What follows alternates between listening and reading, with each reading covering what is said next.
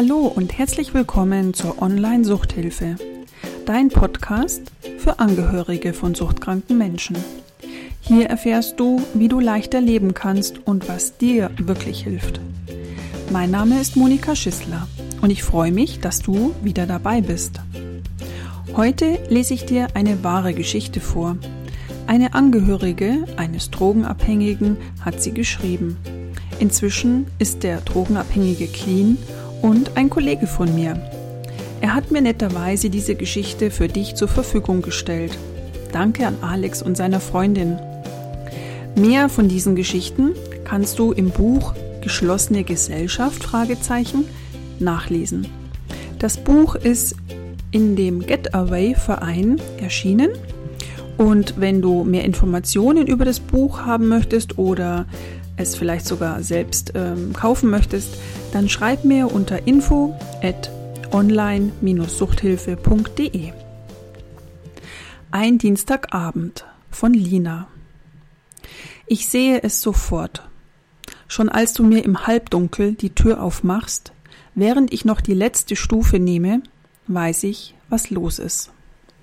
Deine Augen, deine blauen Augen leuchten mich unnatürlich an, denn deine Pupillen sind winzig klein. Dein Gesicht ist seltsam verzerrt. Die Mundwinkel zeigen nach unten. Du versuchst ein Lächeln. Am liebsten würde ich mich sofort wieder umdrehen und gehen. Ich weiß, was das alles bedeutet und wie der Abend enden wird. Ich drehe mich aber nicht um. Ich wohne nämlich auch hier. Also gehe ich an dir vorbei in die Wohnung. Wie war dein Tag? willst du wissen. Tja, was soll ich dazu sagen? Gut? Oder soll ich sagen, dass ich es hasse, dich so zu sehen? Soll ich dich anschreien und dir ins Gesicht schlagen, weil du immer wieder diesen Scheiß nimmst? Was ist es denn diesmal? Morphium, Methadon oder doch Heroin? Aber ich tue nichts von alledem. Ich sage, gut, deiner anscheinend auch. Dann gehe ich ins Schlafzimmer und mache die Tür hinter mir zu. Und ich versuche, mich zu beruhigen. So ist es jedes Mal, jede Woche. Ungefähr alle sechs bis acht Tage spielt sich diese Szene ab. Denn du bist kein gewöhnlicher Junkie. Oder was man sich als Laie, wie ich einer bin, darunter vorstellt. Du machst das nicht jeden Tag. Nein, du holst dir nur alle paar Tage mal was. Jedenfalls zur Zeit. Früher war das anders. Da warst du schon immer mal wieder ein paar Jahre richtig drauf. Aber abhängig sein, das taugt dir nicht, sagst du. Ich höre Geräusche aus dem Wohnzimmer. Du versuchst schon seit einer Viertelstunde einen Joint zu drehen. Für was, frage ich mich bist doch eh schon recht entspannt. So entspannt jedenfalls, dass dir dabei immer wieder die Augen zufallen. Dann lässt auch langsam die Spannung in deinen Armen nach und die Finger sinken mit dem Plättchen, dem Tabak und dem Gras langsam nach unten. Sobald deine Hände den Tisch berühren, machst du die Augen auf und fängst wieder an, deinen Joint zu drehen. Ich bin wütend auf diese beschissene Situation. Irgendwie stecke ich da drin und weiß einfach nicht, wie ich meinen Ärger und die ganzen angestauten Gefühle nun loswerden soll. Für eine Szene ist es jetzt zu spät. Die hätte ich, wenn dann schon vorhin an der Tür machen sollen. Oder nach deiner Frage, wie mein Tag denn war. Sich aufzuregen bringt aber leider nichts. Du würdest in deinem Zustand gar nicht kapieren, warum ich überhaupt ein Problem mit irgendetwas habe. Die nächsten Stunden, eigentlich bis morgen früh, ist mit dir nichts anzufangen. Das bedeutet, ich muss warten. Ich warte und koche innerlich. Ich will dich so nicht sehen. Ich gehe jedes Mal ins Schlafzimmer.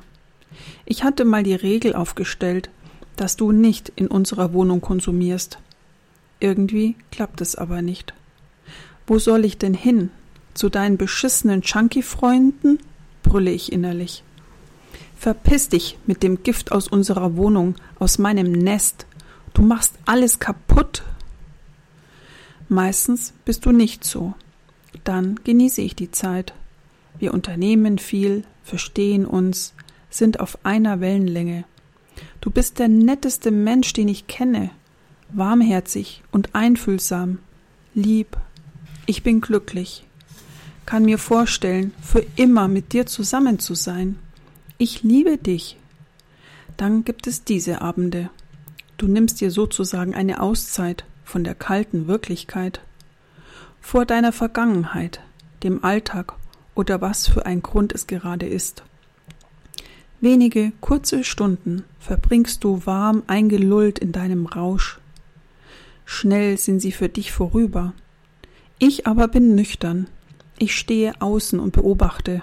Für mich dauern die Stunden eine Ewigkeit. In ihnen erlebe ich Angst, Enttäuschung, Wut und Aggression.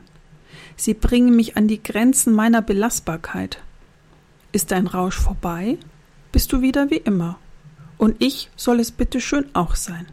Schnell vergessen, die ganzen negativen Gefühle, nicht darüber reden, denn jetzt ist doch wieder alles in Ordnung. Das Buch kann mich nicht richtig ablenken. Langsam kommt die Angst. Ich horche. Höre ich noch Geräusche? Hoffentlich hast du keine Überdosis. Ich sehe dich leblos auf dem Sofa liegen, die Lippen blau, die Haut kalt. Was soll ich dann machen? Mein Puls rast, mein Herz hämmert. Dann muss ich den Notarzt rufen, hast du mal gesagt. Ich hasse dich. Ich öffne leise die Wohnzimmertür. Du sitzt auf der Couch. Der Fernseher läuft, die Augen geschlossen, schwankt dein Oberkörper langsam nach vorn und dann wieder nach hinten. Dein Gesicht ist zu einer Fratze verzerrt.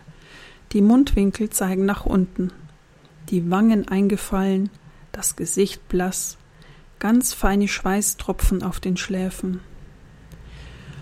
Du brummst vor dich hin, mal leise, mal lauter. Langsam fällt dein Kopf nach hinten. Dein Mund ist geöffnet. Laut und unregelmäßig atmest du die Luft ein. Mit den Füßen umherrudernd versuchst du das Gleichgewicht zu halten. In mir zerreißt etwas. Übrig bleibt nur ein Gefühl der Hilflosigkeit und tiefe Trauer. Wenn ich morgen Abend nach Hause komme, bist du wieder nüchtern. Du bist gut gelaunt, charmant und zuvorkommend. Natürlich tut dir leid, was gestern passiert ist. Du weißt auch nicht, wie es dazu kommen konnte. Hoffentlich kann ich dir noch einmal verzeihen. Überhaupt willst du das ja alles eigentlich gar nicht. Es kommt einfach so. Aber jetzt reicht es erstmal für die nächste Zeit. War ja schließlich heftig genug gestern Abend. Also, warum bist du betrübt? Was ist denn los? Jetzt ist doch wieder alles in Ordnung. Ich lieb dich doch. Wieso machst du Stress, wo ich doch jetzt nüchtern bin? Ich brauche schon etwas Unterstützung, wenn ich clean bleiben soll. Ich fange an, meine Sachen zu packen. Ich habe die Geschichte schon zweimal bei Alex gehört und war immer wieder berührt. Und auch jetzt beim Lesen merke ich, was für eine Wahnsinnsgeschichte und was für ein Leiden dahinter steckt. Und ich bin sehr froh, dass Alex den Absprung geschafft hat. Wie gefiel dir die Geschichte? Konntest du teilweise dich erkennen? Hast du eine Idee, wie man da rauskommt? Alex hat's geschafft. Und so möchte ich auch dir Hoffnung machen, dass konsequentes Verhalten eine Wirkung auf den Süchtigen hat und du vielleicht doch etwas bewirken kannst mit der richtigen Strategie. Was brauchst du, um konsequent vielleicht deine Ankündigungen, deine Drohungen durchzusetzen? Ich wünsche dir dafür viel Kraft und Durchsetzungsvermögen und wenn du Unterstützung brauchst, bin ich für dich da. Der Podcast macht jetzt eine kleine Sommerpause. Und beim nächsten Mal geht es um das Suchtgedächtnis und die Spirale der Veränderung. Ich wünsche dir eine gute Zeit, denk an dich und tu dir etwas Gutes. Alles Liebe, Monika.